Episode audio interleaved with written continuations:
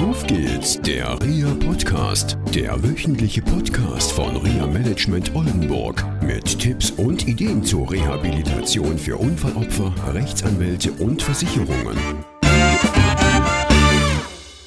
Hallo und herzlich willkommen zu einer neuen Sendung von Auf geht's, der REA Podcast, liebe Zuhörerinnen und Zuhörer. Heute sitzt mir die wandelnde Begeisterung gegenüber. Sie muss schon lachen. es ist so. Sie ist 30 Jahre alt, Krankenschwester, Erzieherin, Pflegedienstleiterin. Wie gesagt, jeden Tag und jede Stunde begeistert. Wir haben schon ein tolles Vorgespräch gehabt, viel gelacht und viel Freude gehabt und äh, viel Fachwissen. Hallo Kira Nordmann.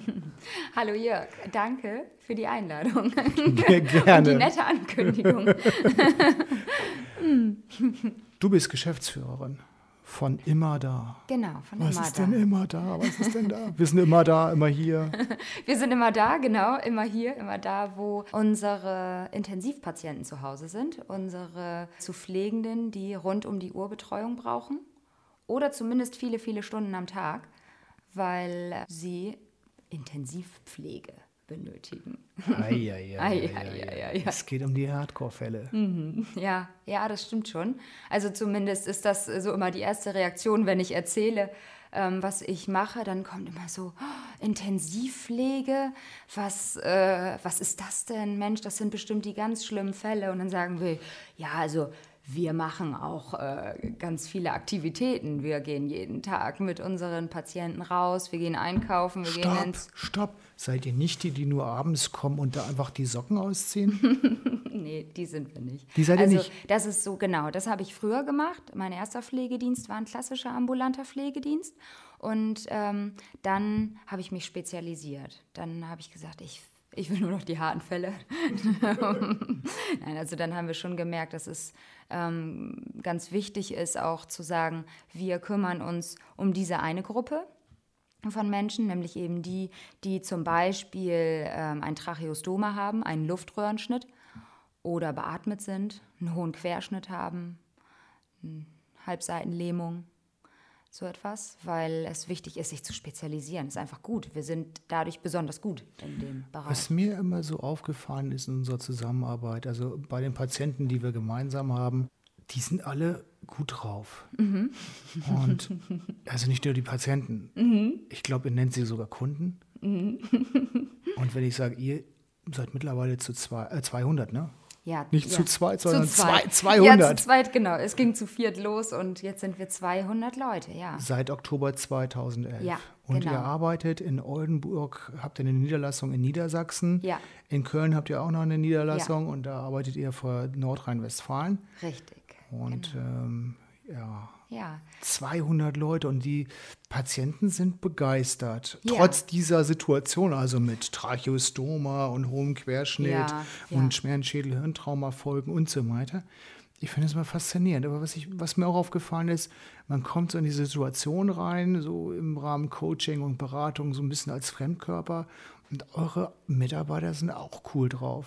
Also ist irgendwie so, ich Mhm. Ja. denke mal, was ist hier los? So, Ja. Also ich bin jetzt kein Esoteriker, aber irgendwie so eine bestimmte Energie ist da so, dass äh, alle, äh, sag ich mal, gute Laune haben und auch Probleme, die ich manchmal so von anderen Fällen kenne, wo andere Dienstleister drin sind oder die sich auch nur zu Hause von den eigenen Angehörigen pflegen lassen. Das gibt es ja auch. Gibt ja ganz verschiedene Modelle im Rahmen Ja. von selbstbestimmten Leben. Ja. Und äh, das ist bei euch irgendwie faszinierend. Wie, wie kommt Ja. das? Ja, also ich glaube, das geht schon damit los, dass unsere, ähm, unser Auftritt im Internet und das, was wir so vermitteln, ähm, ganz klar so eine Ansage an alle ist, wenn ihr zu uns kommt, dann wird es erstmal besser. Also da wir, wir wollen zusammen schauen, wie ihr wieder Spaß habt, wie ihr wieder Freude habt an eurem Leben. Stopp.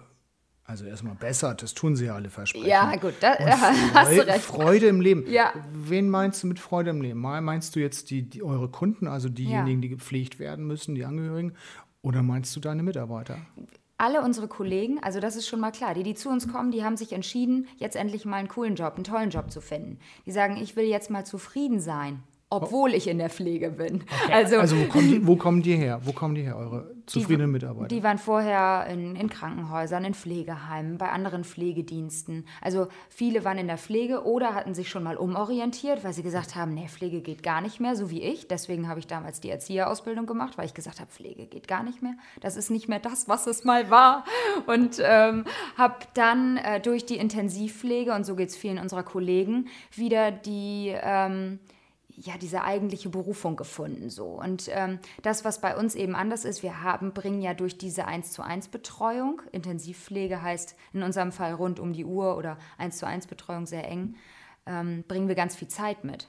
Das heißt, wir haben nicht diesen Druck, wir ziehen jetzt die Socken an, haben drei Minuten Zeit und dann gehen wir wieder und dann kommt der nächste mit der Spritze, sondern wir kommen, ähm, die Pflegekraft, also unsere Kollegin kommt morgens meinetwegen um 8 Uhr beginnt ihren Dienst, vielleicht erstmal mit einem gemeinsamen Frühstück am Bett. Also so geht es ganz häufig los in den Versorgungen. Dann geht es weiter mit der Grundpflege, die dann nicht mal eben in einer halben oder einer Stunde durchgekloppt wird, sondern dann wird wirklich zwei bis drei Stunden gepflegt und auch sehr therapeutisch gearbeitet. Da wird jeder ähm, Arm und jedes Bein durchbewegt, jedes Gelenk bei der Pflege und ähm, dabei wird sich unterhalten, mit irgendwelchen Duftölen rumgeschmiert. Also das ist je nachdem, was so die zu Pflegenden natürlich wollen. Ne? Manche wollen auch einfach selber machen, also je nachdem, was auch noch so da ist ne? an ähm, Fähigkeiten. Wie macht er das, dass er die Angehörigen mitzieht? Das finde ich auch mal faszinierend. Ja. Also ich erlebe das sonst immer ja. wieder, dass so Angehörige, ich will nicht sagen depressiv sind, sehr ja. unzufrieden mit ihrem Leben und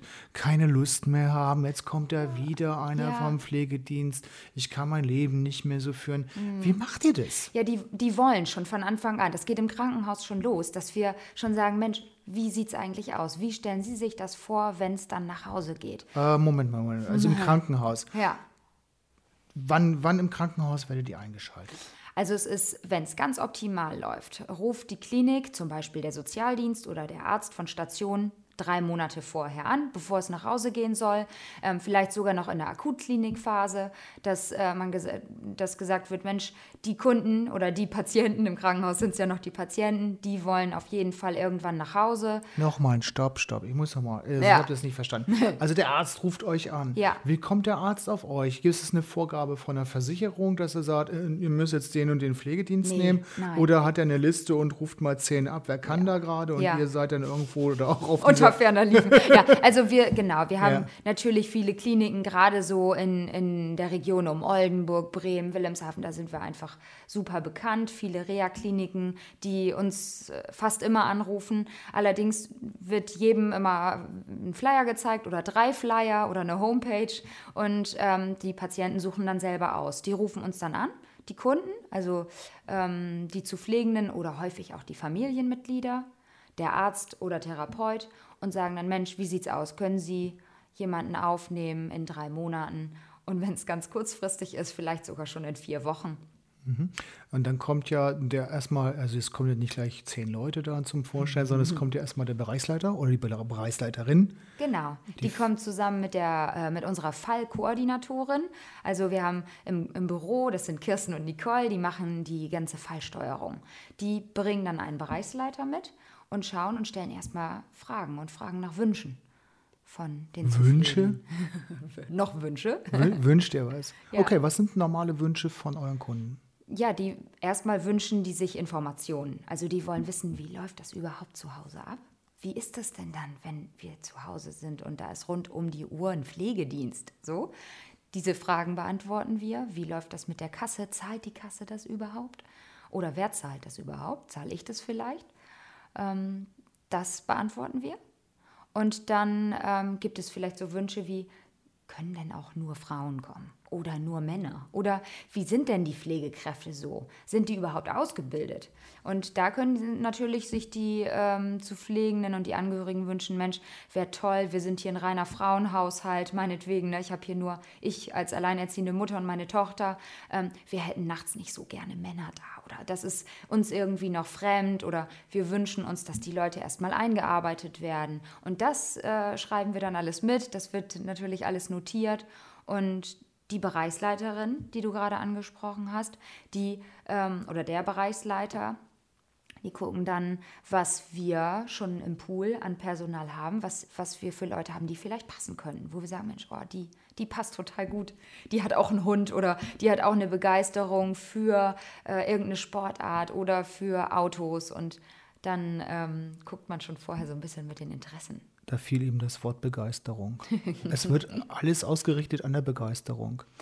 Das ist schon, also auf jeden Fall ein wichtiger Grundstein. Wenn, wenn die Pflegekräfte, die zu uns kommen, die, die wollen wieder auch Begeisterung, die wollen wieder eine Leidenschaft entwickeln für ihren Job. Und das tun sie automatisch, wenn es dann losgeht. Es ist so aufregend und so spannend, diese gerade die erste Zeit, wenn äh, dann die zu Pflegenden nach Hause kommen ähm, und erstmal meinetwegen mit spalierstehenden Nachbarn, äh, von spalierstehenden Nachbarn begrüßt werden. Es ist total schön, weil ähm, die freuen sich ja auch wieder zu Hause zu sein und wir sind irgendwie Teil davon. Wir sind Teil von dieser Wunscherfüllung und ähm, bauen da auch eine ganz enge Bindung auf, ne? werden eingeladen, ein, ein neuer kleiner Teil der Familie zu sein.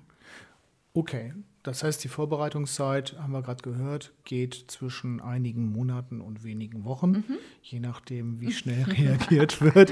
ja. Ihr löst auch dann Hardcore-Fälle, also nach dem Motto, vier Wochen vorher angerufen, das geht auch. Mhm. Gott, jetzt hast du gesagt, zu Hause stehen die Nachbarn und die Verwandten Spalier. Ja. Das große Schild drüber, willkommen zu Hause. Ja, ja. Das setzt natürlich voraus, dass alles auch umgebaut ist, dass die Hilfsmittel da sind und dass die Infrastruktur für die Pflege auch da ist.